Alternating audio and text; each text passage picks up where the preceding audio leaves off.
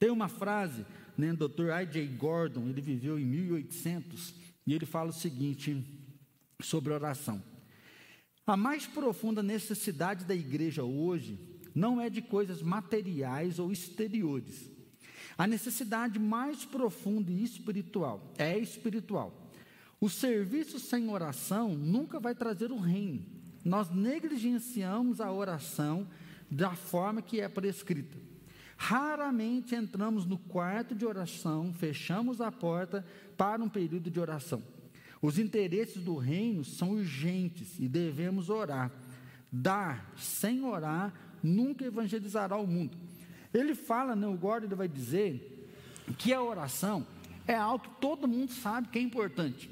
Dificilmente você vai encontrar alguma pessoa que fala que orar não é importante, que orar não é bom, que orar não vai acontecer nada. Né? Ah, não, tem que rezar, não, tem que rezar mesmo, não tem que orar, tem que orar mesmo.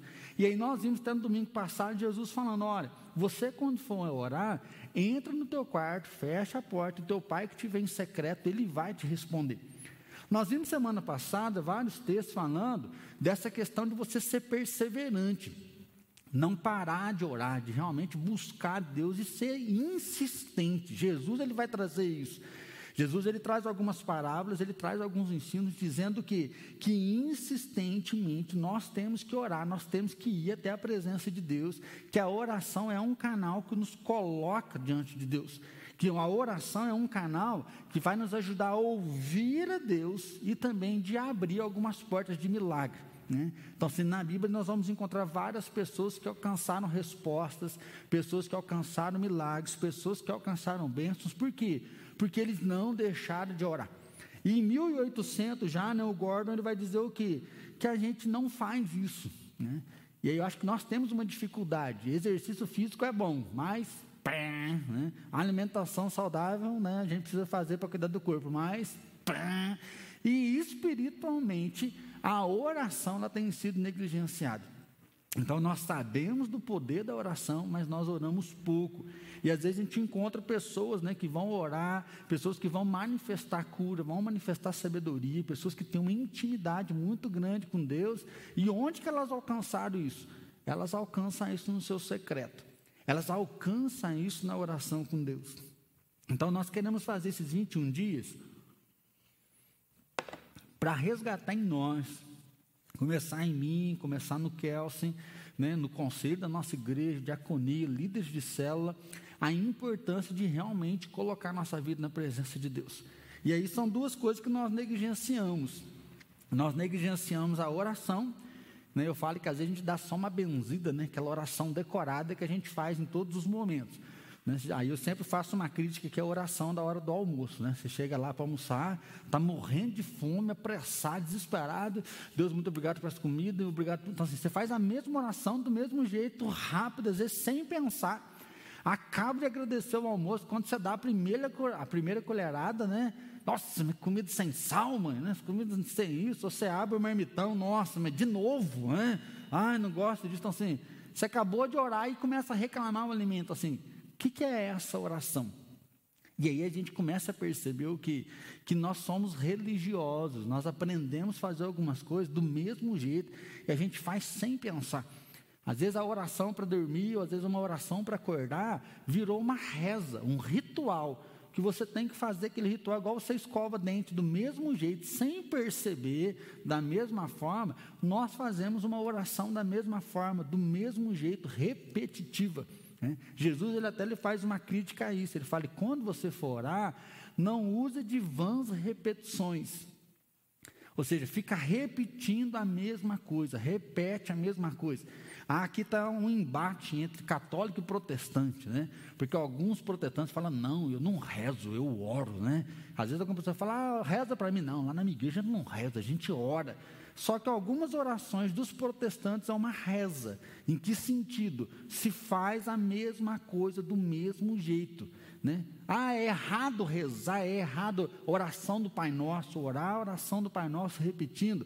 Não é quando você não faz como uma mera repetição. Porque a oração é quando nós nos colocamos para falar com Deus, conversar, a gente coloca o nosso coração nessa oração. Então, se eu oro Pai Nosso, repetindo algumas vezes, mas o meu coração está ligado para que o reino de Deus realmente venha, não está errado. Mas se eu oro só para bater a meta, eu preciso orar tantos Pai Nosso, aí você ora, ora, ora, ora, ora, e aí entra naquela, né, entra num ritual, aquilo ali foi a palavra jogada ao vento. Da mesma forma, os protestantes, aí nós temos que pensar que às vezes, fazendo uma oração de manhã, uma oração à noite, na hora do almoço, nós estamos falando palavras vãs. Por quê? Porque é palavra vazia, palavra que não traz transformação. E aí eu não sei você, mas o que a gente sempre escuta é que é muito difícil mudar. Né? Ah, o marido para mudar é muito difícil. Uh, para melhorar o casamento é muito difícil que eu tenho que mudar. Ih, porque eu estou namorando, meu fulano não muda de jeito nenhum. Ó, oh, larga dele, que senão não vai mudar. Presta atenção do jeito que está. Então, assim, quando fala da nossa mudança pessoal, nós esbarramos justamente nisso, que é muito difícil mudar. E nós vamos perceber que uma das dificuldades de mudar é porque nós não oramos.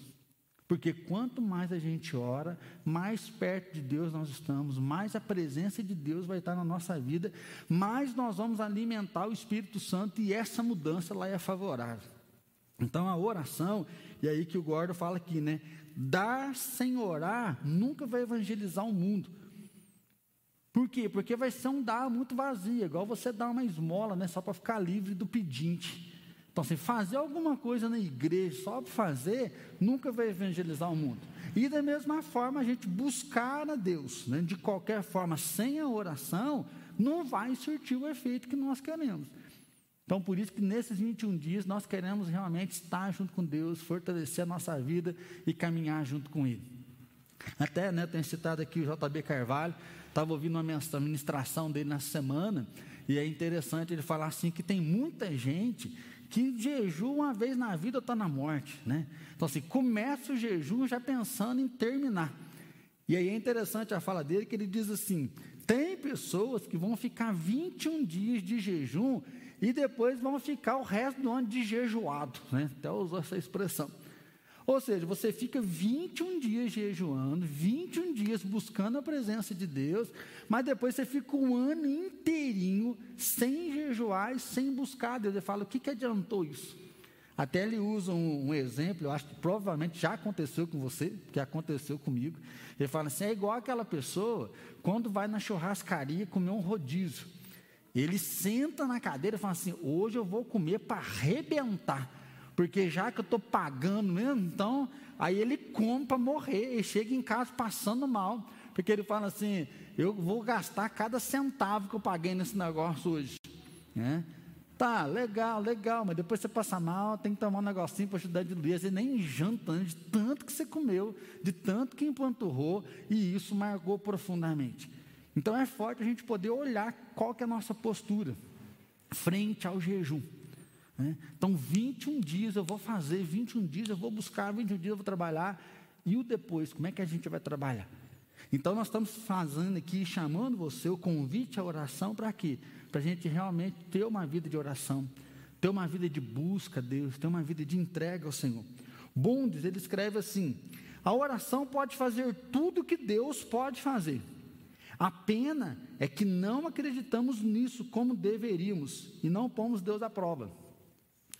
O Bundes ele é muito forte, porque ele fala assim: ó, a oração pode fazer tudo que Deus pode fazer.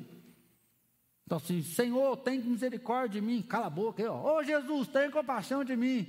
Traz o cara, o que, que você quer que eu te faça? Eu quero ver, seja feito conforme a tua fé. E o cara começa a ver. Ah, se eu tocar nas vestes dele, eu posso ficar curado. Doze anos doente, nenhum médico me cura, e ela vai lá, ela toca nas vestes de Jesus e ela é curada. E Jesus olha e fala: Olha, a tua fé te salvou. Jesus, meu filho, é tomado por um espírito maligno que pega ele, ele cai no fogo, ele cai no chão. Socorre, Jesus. E Jesus vai lá e aquele menino ele é liberto, aquele menino é restaurado. Então, a oração pode fazer tudo que Deus pode fazer. Aí Bondes fala: o problema é que nós não acreditamos, porque aí na hora de orar, a gente afrouxa. Na hora de orar, a gente se acovarda, a gente não chega em frente. Gente estava ouvindo uma entrevista hoje de manhã da Rebeca, né? Nossa medalhista de ouro. A menina ganhou, ela estava toda feliz.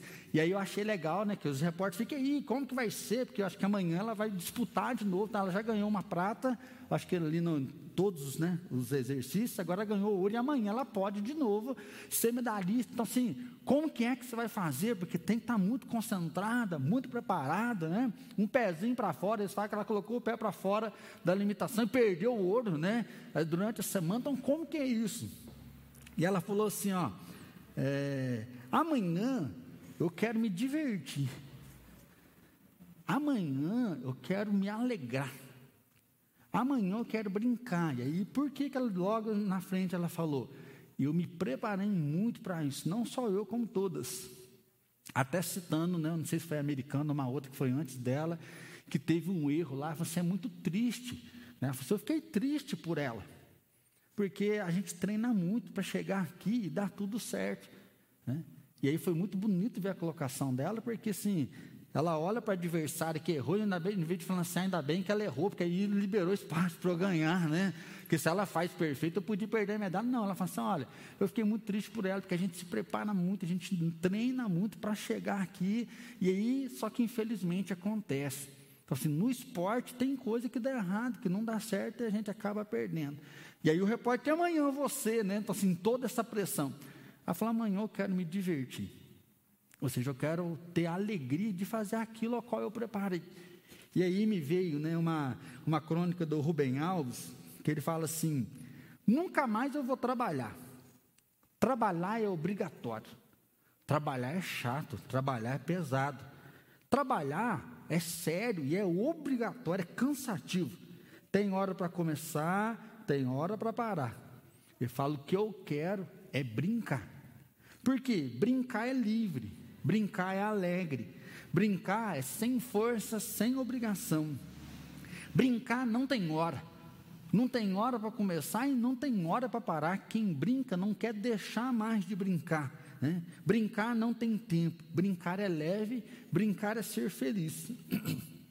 Depois que descobri isso, nunca mais eu trabalhei.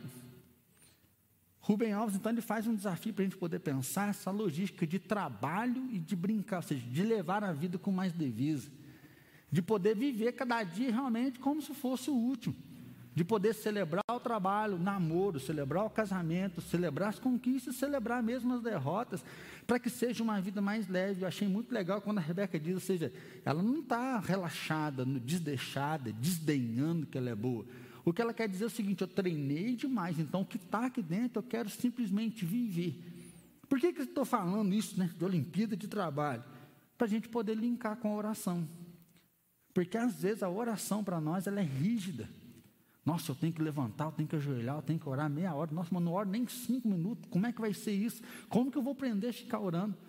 Às vezes eu falo que a gente vai fazer uma semana de oração, gente, vamos orar, né? Cada um ora sozinho, dali cinco minutos tem um conversando, porque já perdeu. Então, assim, nós não sabemos orar, nós não sabemos gastar tempo em oração. Né? Nós não sabemos o que é ficar ali horas e horas, né? A gente vai ver muitos avivamentos acontecerem, porque os caras oravam duas horas, três horas, quatro horas por dia.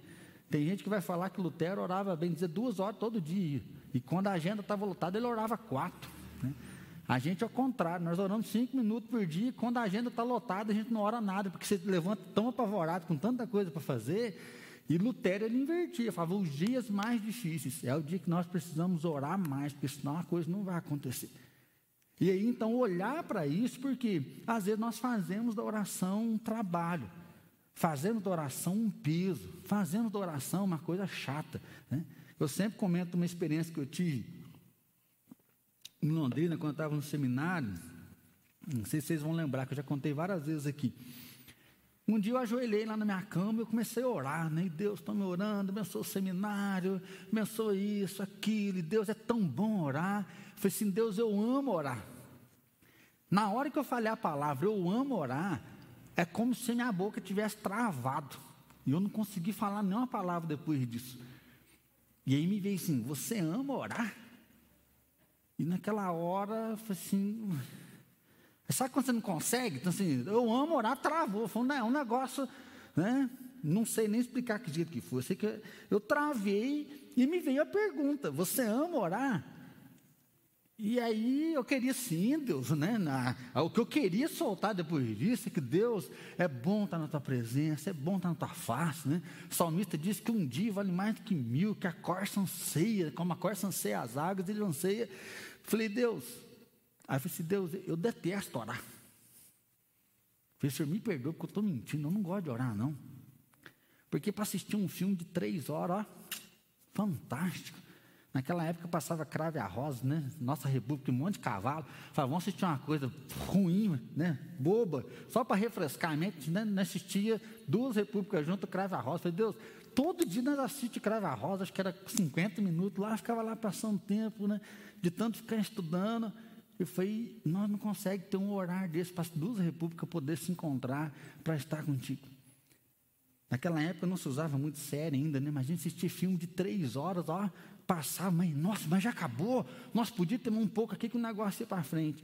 Eu falei assim, na oração não dou conta de fazer isso. Então, assim, às vezes encontra um amigo, você conversa com um amigo, conversa com outro, você vai para um barzinho, você vai num lugar, você fala, fala, fala, ri, ri, ri, ri. Mas na hora que vai na oração, o negócio não vai. E naquele dia eu falei, Deus, eu quero te pedir perdão, né? Com muita vergonha, que eu falei, Deus, eu quero te pedir perdão, porque eu não gosto de orar. Porque se eu gostasse de orar, meia hora aqui ia ser pouco, uma hora eu ia ficar aqui orando, orando, ia ser pouco. Então eu queria convidar você a largar essas tendas da oração. Né? Eu queria convidar você a largar olhando para você. Porque às vezes a gente olha esses expoentes, uma hora de oração, duas horas de oração, jejum, né? tem pessoas que vão jejuar três dias sem comer nada. Né? Tem pessoas que vão ficar aí até 40 dias só bebendo água, né? igual Jesus fez o jejum lá no deserto. Então, assim, não é para você fazer nenhuma loucura, mas para você começar a quebrar um pouco as suas barreiras. Barreira do que? Da religiosidade, daquilo que você acha que é Deus, daquilo que você acha que é certo. Porque quanto mais nós nos aproximamos de Deus, mais nós vamos ser fortalecidos, mais nós vamos ficar revestidos pela presença dEle. Né? Então, pensar na oração é justamente isso, para sair de um trabalho, de uma disciplina pesada e nos encontrar realmente com o Todo-Poderoso. Aí dá uma olhadinha em Gênesis 3. Pensando sobre isso, acho que não tem como a gente não ir lá para o jardim do Éden. Gênesis capítulo 3, versículo 8.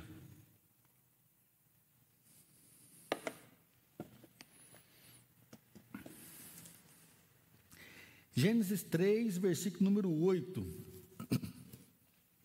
Diz assim: Quando ouviram a voz do Senhor Deus, que andava no jardim pela viração do dia, esconderam-se da presença do Senhor Deus, o homem e a sua mulher, por entre as árvores do jardim.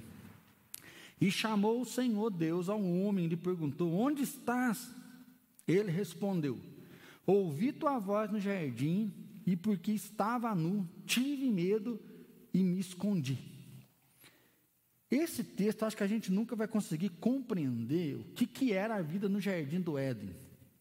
Né? Deus cria tudo perfeito, sem malícia, sem nenhum pecado. Então, assim, o homem e a mulher estão andando sem roupa e estão tranquilos. Né? Hoje a gente vê, infelizmente, devido à malícia, né? A mulher não pode pôr a roupa, porque o homem já fica ali com aquela intensidade, é um falando mal do outro, um tratando com o outro. Mas pelo que a gente tem aqui, é que na viração do dia, ou seja, finalzinho da tarde, Deus vem no jardim conversar com eles. Eu não sei vocês, né? Mas como a gente está construindo lá no, no, alto do aeroporto, a gente está descobrindo lá na pista de skate que eles fizeram, que vai muita gente para lá só para tirar foto do pôr do sol. Né? Então, assim, sobe muita gente, fica esperando, porque de lá a gente tem uma visão fantástica da cidade, o pôr do sol é muito bonito, e agora com a pista de skate, tem mais uma pista de ciclismo, de bicicleta para cima. Então, assim, está bombando aquele pedaço lá, né? Falei, nossa, estamos no paraíso, a gente nem sabia que tinha isso aqui. Então, assim, o final da tarde, ele é muito bonito, né? porque cada dia, cada dia é uma pintura. Assim, cada dia Deus mostra a grandeza, a majestade dele, por causa das cores que o céu fica, laranja, rosa, lilás. Então, é muito bonito isso. Agora, vamos imaginar você em um lugar onde não há pecado, não há malícia, não há maldade, e Deus vem e se encontra com o homem com a mulher. Deus conversa com eles, Deus se relaciona com eles. Só que, infelizmente, a gente já tem esse relacionamento manchado pelo pecado. Nesse finalzinho de tarde, Deus aparece e fala: Onde vocês estão? E Adão e Eva se escondem. E aí Deus fala: Mas o que aconteceu que vocês se esconderam? Por que, que vocês estão se escondendo de mim? Aí vem a resposta muito pesada, quando Adão vai falar para ele: ó, Ele respondeu: Ouvi tua voz no jardim, e porque estava nu, tive medo e me escondi. Então, o pecado ele gera o medo de Deus. O pecado, ele gera, né? E aí sim essa irreverência, porque você vai se afastar de um Deus que agora está irado diante daquela condição que foi colocada. E aqui, por que, que é tão difícil orar? Então, por que, que é tão difícil para a gente se colocar na presença de Deus? Porque o pecado, ele imprime o medo. O pecado, ele cauteriza a nossa mente. O pecado, ele vai realmente nos afastar, e é isso que Paulo disse, seja, o pecado gera morte, o pecado nos afasta de Deus. Então, aquilo que era para ser bonito, prazeroso, conversa, final de tarde, intimidade, comunhão, né? pensa aí quando você encontra um amigo faz muito tempo que você não encontra, e você conversa, conversa, que coisa mais gostosa. Pensa naquele amigo que você encontra todo dia no trabalho, que você dá risada, que você conversa. Ou seja, você trabalha com a pessoa há 10 anos e todo dia tem conversa. Que a gente fala assim, nossa, mas já orei hoje, tem que orar amanhã, tem que orar três vezes no dia, mais vezes, vai acabar o assunto. Como que a gente mora, às vezes, na mesma casa, né, com a esposa aí, 15 anos, 20 anos, com o filho, e toda hora tem assunto? Como que a gente conversa com o irmão e tem assunto? Como a gente conversa com o amigo e tem assunto? E aí, com Deus é o mesmo processo. Deus quer ter intimidade, Deus quer ter comunhão, Deus quer ter amizade junto com a gente. Ao mesmo momento que Ele reina sobre nós, Ele vem e se declara como amigo. Ao mesmo momento que Ele é Deus, que é o Senhor, Ele se declara que Ele é o Pai. E a vida de oração vai nos levar a experimentar de novo isso. A vida de oração vai restaurar essa comunhão. Mas o pecado veio e faz o que? Coloca medo, o pecado nos afasta de Deus, o pecado faz a gente se esconder. E aí, Satanás, que é muito sujo, ele vem colocar na nossa mentalidade o que? Se você tem pecado, não adianta você orar, porque Deus não vai, não vai querer nada. E aí, eu não sei se você já teve uma experiência de se sentir tão indigno que chega uma hora que você para de orar. Você fala, ah, esse pecado já aconteceu umas vezes, eu não, não consegui vencer ele, aí você para de orar. Você se afasta, você, você se esconde por completo de Deus, porque, ah, por que, que eu vou pedir perdão para isso? E aí o tempo vai passando até uma hora que Deus toca você, que você volta a orar, aí parece que a gente está lá no quintal e Deus na sala. Você ora, ora, parece que está tudo vazio, parece que ninguém faz nada. Aí depois de humilhar muito, parece que a gente vai se aproximando de Deus. Então, se assim, o diabo coloca isso em nós para a gente não aproximar, porque Deus está sempre pronto, Deus está sempre perto de nós. Deus quer que nós estejamos na presença dele, por isso que ele fala: não é para pecar, mas se pecar, vem, porque eu sou um Deus de graça, eu posso perdoar você. Então aí nós vamos ver como que a religião ela acabou separando a gente. O pecado separou e depois ainda vem a religião e você não pode vir no altar, porque aqui é só o pastor, né? só o padre, só o clero. Porque aí tem os espirituais, esses que são os bons, e aí você está distante de Deus. Mas Jesus ele aparece para dizer o quê? Que Deus está no meio do povo. Jesus ele aparece para dizer: Eu tenho, todo mundo tem acesso, as pessoas podem vir para mim. Então, quando Jesus revela isso para nós, Jesus nos convida o que é estar perto dele. Jesus nos convida de novo a estar perto de Deus, a falar com Deus. Até as crianças vêm até Ele. Não, não tira as crianças. Jesus fala, deixa vir as minhas crianças. Então, o que, que Jesus quer? Jesus quer que a gente se aproxime. Jesus quer que a gente chegue até Ele. Jesus quer que a gente dependa então dEle. Onde? Jesus estava orando no deserto. Jesus orava sozinho. Ele se isolava, ele se afastava das pessoas. Jesus orava na casa, comendo, dando graças ali ao pão. Jesus orava na rua, está curado, seja liberto. Jesus orava na festa, nós temos uma festa de casamento, Jesus orando e multiplicando, ó, multiplicando não, transformando a água em vinho. Então a oração deve ser feita onde? Em todos os lugares. Só que aí vem a sua religiosidade. Eu não sei como que a sua religiosidade é. Né? Pensa aí, o jeito certo é orar em pé, sentado, deitado ou ajoelhado. Você já fez uma oração de olho aberto? Ou o jeito certo é fechar o olho? então, assim, sem perceber, a gente cria uma máscara religiosa. Por quê? Quando a gente ora, geralmente, a maioria das vezes, a gente ora onde? Na igreja. E aí, antes de oração, o que, que o pastor fala? Baixa a cabeça e fecha os olhos. então, toda vez que a gente vai orar, a gente baixa a cabeça e fecha os olhos. Por que, que a gente faz isso? Né? Como é um ambiente coletivo, né? para você não se perder, que uma criança correu, um outro fez um barulho, para você se concentrar em Deus, né? para a gente ter um momento que a gente esquece do que está aqui e eu vou me conectar nele. Né? Uma vez eu lembro que eu vi um pastor né, orando no lugar, toda vez ele só orava de olho aberto, que me deixou tão esquisito. falei, gente, mas esse homem não fecha o olho para orar, não é possível, né? Parece que dá até uma, uma agonia. Só que a gente começa a pensar assim: pode orar? Pode. O problema é que, se você está de olho aberto, né? Oh, Deus abençoe, nosso carro bonito é o Senhor. Então, aí que vai distorcer o negócio. Mas não é que é pecado. Da mesma forma, aos céus manifesta a glória de Deus. Você tem que estar com o olho aberto. Né? Falar, Deus, muito obrigado, o Senhor é tão bom. Né? Às vezes você vai beber alguma coisa e fala, nossa, que coisa mais gostosa, Deus, obrigado por isso que está aqui. Aí nós vamos entender que existem orações longas, mas existem orações curtas. Existem orações escritas, com palavras pensadas, né, no momento que você realmente escreve, que você vê, que você vai traduzir em palavras.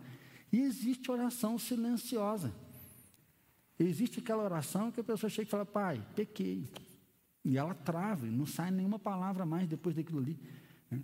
Eu comento que no Palavra da Vida tinha um professor lá, né, americano, o bicho era desse tamanho, guarda-roupa, mundo de uma mão. E ele pregava, e quando ele chegava lá, ele, vamos orar. E ele, pai, nós estamos na tua presença. E o homem começava a chorar já. E dava uma gaguejada, e tem misericórdia de nós. Amém. Era só isso. Ele, ele não dava conta de orar. Ele não dava conta de ir para frente quando a gente ouvia aquilo. No final das contas, estava um enchendo o olho de lágrima aqui, outro tocado ali. Por quê? Porque a oração revela aquilo que está aqui dentro. Então eu oro alto, eu oro baixo.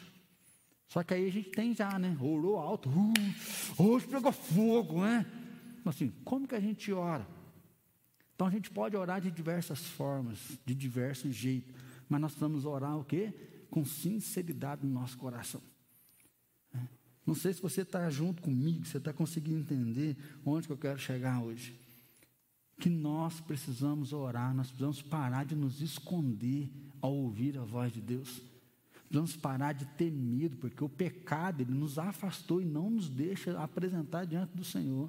E aí romper a religião, ela é boa porque ela nos liga a Deus, mas a religião também ela é má porque ela nos ingessa.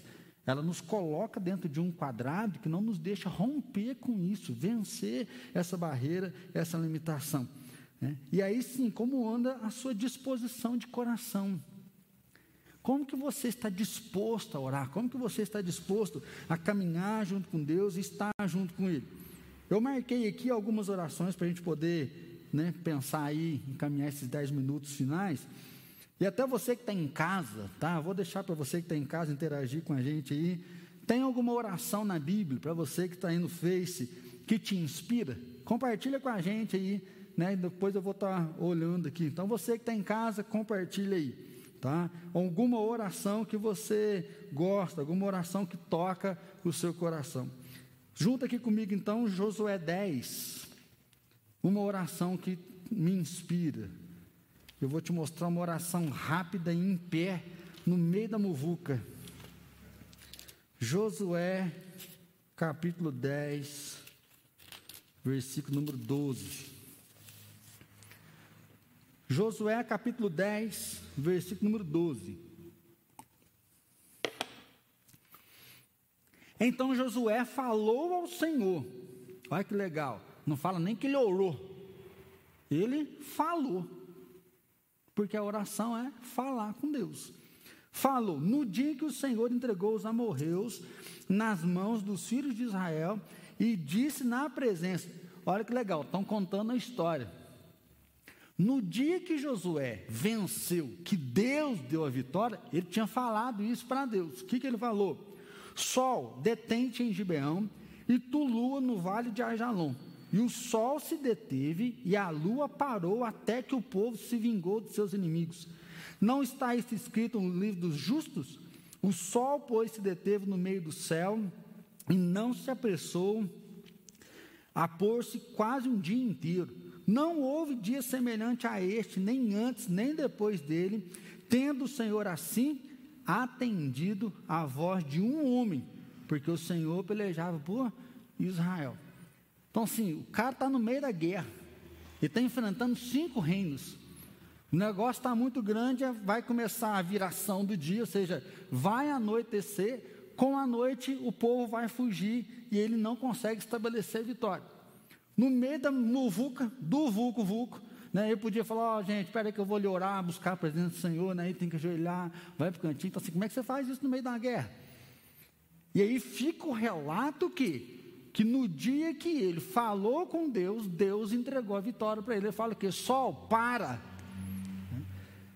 E aí é gostoso, né? É uma revelação progressiva, porque alguns ateus usam esse texto para dizer que a Bíblia estava errada, porque não é o Sol que está rodando em volta da Lua, não é assim? Ó, da Terra. É a Terra que está em volta do Sol. Mas naquela época não se tinha ainda esse conceito. Naquela época o que a gente vê, quem que está andando é o Sol, não é a Terra. Então ele vem e ele fala para Sol, por? Porque a lua, a guerra precisa se estender. E aí diz o quê? Que não houve dia igual, porque naquele dia o Sol parou. Para nós que temos um avanço científico, nós entendemos que Deus não parou o sol, Deus para o sistema solar. Então, assim, Deus responde aquilo que nós precisamos. Deus sabia do que ele precisava. Porque Deus podia falar, ô oh, besta, sol já está parado, como é que eu vou parar uma coisa que já está parada? Mas Deus conhecia a necessidade do que eles precisavam, e aí, diante daquele clamor, para tudo. Há uma pesquisa científica, né, o Adalto ele vai escrever uma palestra falando a questão da contagem do tempo, que até esse tempo que está parado aqui, né, isso é explicado cientificamente para chegar até nos dias que nós estamos hoje. É possível cientificamente olhar para a comprovação desse acontecimento. E aí nós temos uma oração, então, que é feita em poucas palavras. Nós temos uma oração que é feita no meio do negócio acontecendo. Né? Eles pedem, Pensando no Vucu Vucu, um dia eu estava vindo de BH, eu, o pastor Zaru e o pastor Alex, e a gente conversando e dando muita risada, e estava chovendo muito, né? E tem um trecho de BH para cá que é muita água planagem, então assim, toda hora, brrr, aquele barulhão no carro, e nós dando risada, e nós conversando. Quando chegou bem numa curva, o carro pegou uma aquaplanagem e ele foi indo, né? Bem na curva, aquele concreto que tem ali no meio, e nós fomos indo, fomos indo, fomos indo, né? Nessa hora, né? Acho que acabou, né? um silêncio, eu garrei debaixo do banco assim, o Alex está na frente, mas na hora que nós estava quase saindo da faixa branca, aí nós ia pegar o Zaru, salva o Senhor! mas na hora que acabou de falar isso, o carro firmou e a gente conseguiu sair. Né? Aí passou aquele momentinho, nós, salva o Senhor! Ele, seus cachorros, agora vocês estão rindo, mas ninguém falou, né? Mas foi muito diante. Na hora, ele deu, travou a mão no volante. Na hora que ele falou, salva no Senhor, o carro firmou e ele saiu. Hoje a gente olha, né, a gente brinca, a gente ri, mas assim, Deus está atento ao clamor. E eu acho bonito dessa oração, porque ele diz aí, né? Não houve dia semelhante a este, nem antes, nem depois dele, tendo o Senhor assim atendido à voz de um homem. Ô, gente, isso aqui é muito bonito. Deus ouviu a voz de um homem. Então, assim, Deus pode ouvir a tua voz. Deus pode ouvir o teu clamor. E aí diz que Deus deu a libertação para uma nação. Então, assim, não um pedido egoísta. Ai, Deus está tão gostoso, está tão quentinho, não deixa a noite chegar aqui não. Né? Vamos ficar um pouquinho para a gente aproveitar mais o piquenique. Então, assim, não é um pedido egoísta. É um pedido para que realmente o propósito de Deus continue se cumprindo. Por quê? Porque Deus pelejava contra o povo. Deus era contra aqueles inimigos. Então, se ele está buscando a vontade de Deus, o que Deus faz? Deus ministra a bênção dele ali, o socorro de Deus vem. Outra oração, Juízes. Juízes 16.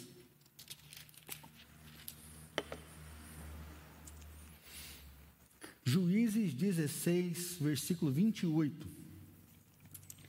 Sansão clamou ao Senhor e disse: Senhor Deus, peço-te que lembres de mim e dá-me força só esta vez, ó Deus, para que eu me vingue dos filisteus, ao menos por um dos meus olhos.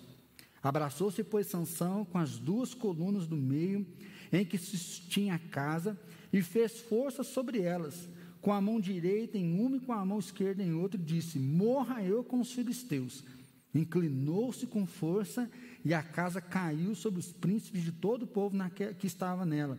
E foram mais os que matou em sua morte do que os que mataram em sua vida. Se você pegar aí do versículo 23, você vai ver que o povo está zombando de Sansão. Sansão é o fortão do cabelão, né? A musiquinha para as crianças aí. E que ele era um juiz, um libertador. Ele já foi um milagre, porque um anjo anuncia que a mãe dele iria engravidar e que esse menino ia ser separado para Deus. Não era para cortar o cabelo, nem tomar bebida, né? nem bebida forte, bebida alcoólica. E ele cresce, ele tem uma força que é excomunal. Todo mundo que quer pegar ele, ele destrói, ele mata, porque ele está libertando o povo em um período onde o povo estava sendo escravizado. Só que, mesmo forte, mesmo sabendo da consagração, ele começa a desobedecer a Deus. Ele começa a acumular alguns pecados, alguns erros, até que chega o um momento que ele é o cabelo dele é rapado, ele é traído por Dalila, né, a história famosa. Ele tem os seus olhos vazados, furam os olhos dele e coloca ele no moinho de trigo, né? E aí ele fica ali a vida inteira como escravo. E as pessoas zombam dele: cadê o fortão? Cadê o Deus de Israel? Cadê o libertador? E isso acontece por vários anos. E aí aqui eles estão de novo fazendo chacota dele e ele faz essa oração. Fala, Deus, ouve-me pelo menos mais uma vez. Né? Então, ou seja, eu pisei na bola, eu fracassei, fugi do teu propósito, mas tem misericórdia de mim pelo menos mais uma vez. E aí o texto diz que ele vai estar na coluna, ele vai empurrar essas colunas, vai cair aquele estádio, e com a morte dele, a libertação de Israel acontece. Né? Pensei que, em comparativo no Novo Testamento, ladrão da cruz. Ô Jesus, se possível, lembra de mim quando o Senhor vier. Ou seja, é nem 49, 52 de segundo tempo. Então, assim, uma oração em apuro, uma oração no final. Né? A pessoa vai lá, ora, e Jesus falou: ainda hoje você vai estar comigo no paraíso. Né? Recebe, porque às vezes a gente fala assim, ah, já errei demais, agora para mim não tem mais chance. E Deus não está nem ligando para mim. Não, existem orações finais, existem orações nos últimos momentos. Salmo 51, né, às vezes a gente fala muito de Davi, que Davi é o cara, que Davi é o bambambam. Bam, bam. Ele escreve o Salmo 51, provavelmente depois de ter cometido adultério, de ter mandado assassinar um homem. Olha que oração belíssima que ele faz. Compadece-te de mim, ó Deus, segundo a tua benignidade, segundo a multidão das tuas misericórdias, apaga as minhas transgressões. Vou fazer até um parênteses aqui, pastor, eu não tenho muita palavra para ficar orando. Então, que jeito que eu aprendo a orar? Começa a orar os salmos. Porque olha que, que lição que a gente aprende. Compadece-te de mim segundo a tua benignidade. Às vezes você tem dificuldade para orar porque você acha que você não merece. E o salmista fala que isso mesmo, ó, você não merece. Então, que jeito que o salmista aproxima de Deus? Deus, se o Senhor olhar para mim, já era. Então, tem misericórdia de mim, segundo aquilo perdão, quem o Senhor é. Compadece de mim, segundo a tua multidão das misericórdias, apaga as minhas transgressões. Lava-me completamente da minha iniquidade, purifica do meu pecado, pois eu conheço as minhas transgressões e o meu pecado está sempre diante de mim. Pequei contra ti, contra ti somente, fiz o que é mal perante os teus olhos, de maneira que será tido por justo no teu falar e puro no teu julgar. Eu nasci na iniquidade, em pecado me concebeu minha mãe. Eis que te comprases na verdade, no íntimo, e no recôndito me fazes conhecer a sabedoria.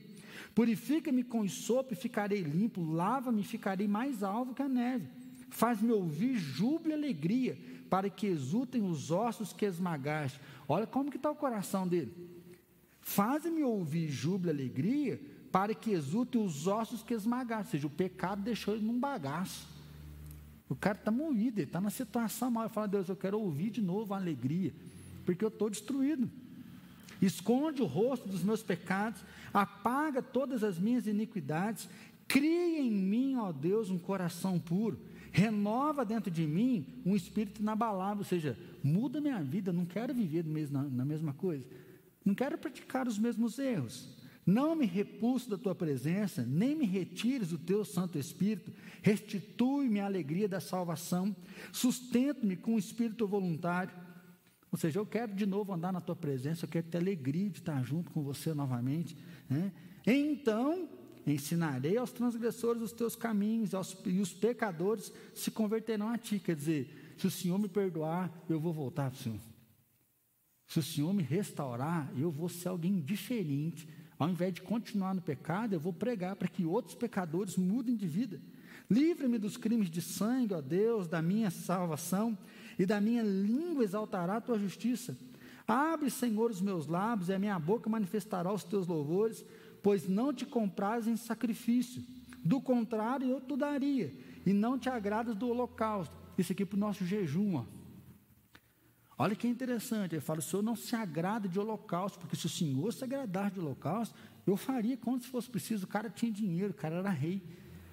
Mas o que, que ele está querendo dizer? Não é que o holocausto não era necessário, é que Deus queria coração, já era no Antigo Testamento. Então, assim, não adianta nada a gente fazer um jejum se não tiver com o coração firmado em Deus. Não adianta nada começar a orar um monte de vezes por dia se o coração não tiver voltado para obedecer a Deus. Sacrifícios agradáveis a Deus são espírito quebrantado, coração compungido e contrito. Não desprezarás. Então, se Deus não despreza um coração quebrantado. Faze bem a Sião, segundo a tua vontade, edifica os muros de Jerusalém, então te guardarás do sacrifício de justiça, dos holocaustos, das ofertas queimadas, e sobre o teu altar se oferecerão novilhos. Então, aí sim, Deus se agrada desse coração quebrantado. Deus se agrada, sim, da nossa vida, da nossa história. Então, finalizo aqui, deixa eu até dar uma olhadinha aqui, que eu vi que alguns irmãos compartilharam. Né? Zé Vá colocou a oração, Giane, ore diariamente, Salmo 51, a Giane, não tinha visto, é o mesmo salmo que a gente colocou, não é isso? Né? Salmo 51, de falar, cria em mim, Deus, um coração puro. Outra oração rápida, né? Agora não vou ler esse texto que nosso tempo já está finalizando. Isaías 38. Tem um negócio interessante em Isaías 38. Isaías recebe uma profecia sobre o rei Ezequias. E ele vai lá e fala assim: Ezequias, Deus mandou te dizer o seguinte: conserta tua casa, porque você vai morrer. Ezequias já não estava bem de saúde, o profeta vai lá e fala: Olha, Deus mandou dizer para você que ele não vai te curar, mas muito pelo contrário, que ele vai te levar. Só que antes de morrer, põe em ordem a tua casa. Diz que quando Isaías sai, Ezequias vira para o canto e começa a chorar. Fala, Deus, eu andei na tua presença todo o tempo, eu caminhei com o Senhor, eu busquei o Senhor, eu fui fiel, tenha misericórdia. E ele diz que enquanto ele está orando, Isaías está saindo, Deus vem e fala, Isaías, volta lá e fala para ele que eu vou dar mais 15 anos de vida. E aí Isaías vem e fala assim, Deus te ouviu, o teu clamor, Deus ouviu o teu pranto, e ele falou que ele vai te dar mais 15 anos. Né? Você vai ser curado dessa enfermidade e a vida vai vir para você. Então, o que eu queria trazer para a gente hoje é ore. Ore com pequenas palavras, ore com grandes palavras, ore pequenos tempos, ore grandes tempos.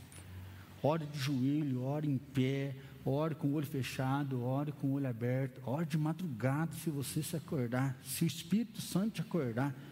Ore de manhã, ore à tarde. Mas ore colocando o coração na presença de Deus. Ore sabendo que a oração em si, ela pode ser vazia e vã, se você não estiver na busca realmente de Deus, de mudar a sua história. E aí, Mateus 7, do 7 ao 8, Jesus ele fala que quem pede vai receber, quem busca vai encontrar, quem bater a porta vai abrir. E Jesus fala: faça isso persistentemente. Aí o bonde diz assim, ó, nossa preguiça espiritual se instalaria sob o disfarce de submissão, dizendo que não era da vontade de Deus dar o que o homem havia pedido. Assim, paramos de orar e achando que a nossa causa está perdida. Tem gente que ora a hora deu errado, ah, não era da vontade de Deus, deixa eu parar. E Jesus ele fala, continue orando, né? persevere. Jesus nos ensina que cada oração não respondida em vez de enfraquecer nossa insistência, deve apenas aumentar a nossa intensidade e a nossa força. Essa frase do Bundes eu achei sensacional. Cada oração não respondida, em vez de enfraquecer a nossa insistência, ela deve apenas aumentar a nossa intensidade e a nossa força. E aí, até essa frase vem de um livro que ele fala assim: o amor é a condição suprema da oração, uma vida inspirada pelo próprio Deus. Então, que você tenha perseverança, que você tenha insistência, que você busque mesmo a presença de Deus, que você abra o seu coração para Deus mudar a sua vida. É, o nosso alvo nesse jejum é sair desses 21 dias melhores, é sair desses 21 dias abandonando o pecado, abandonando o erro, ter mesmo o caráter de Deus em nós. E eu creio que além disso, Deus ainda vai conceder muitos milagres. Né? Deus vai trazer cura, libertação, restauração. Então a minha oração é que Deus nos ajude a orar, nos ensine a orar né, com o coração contrito e quebrantado na presença dEle. Amém? Então vamos orar. Viu que vocês já baixaram a cabeça, fecharam os olhos? Como que nós estamos automatizados, né?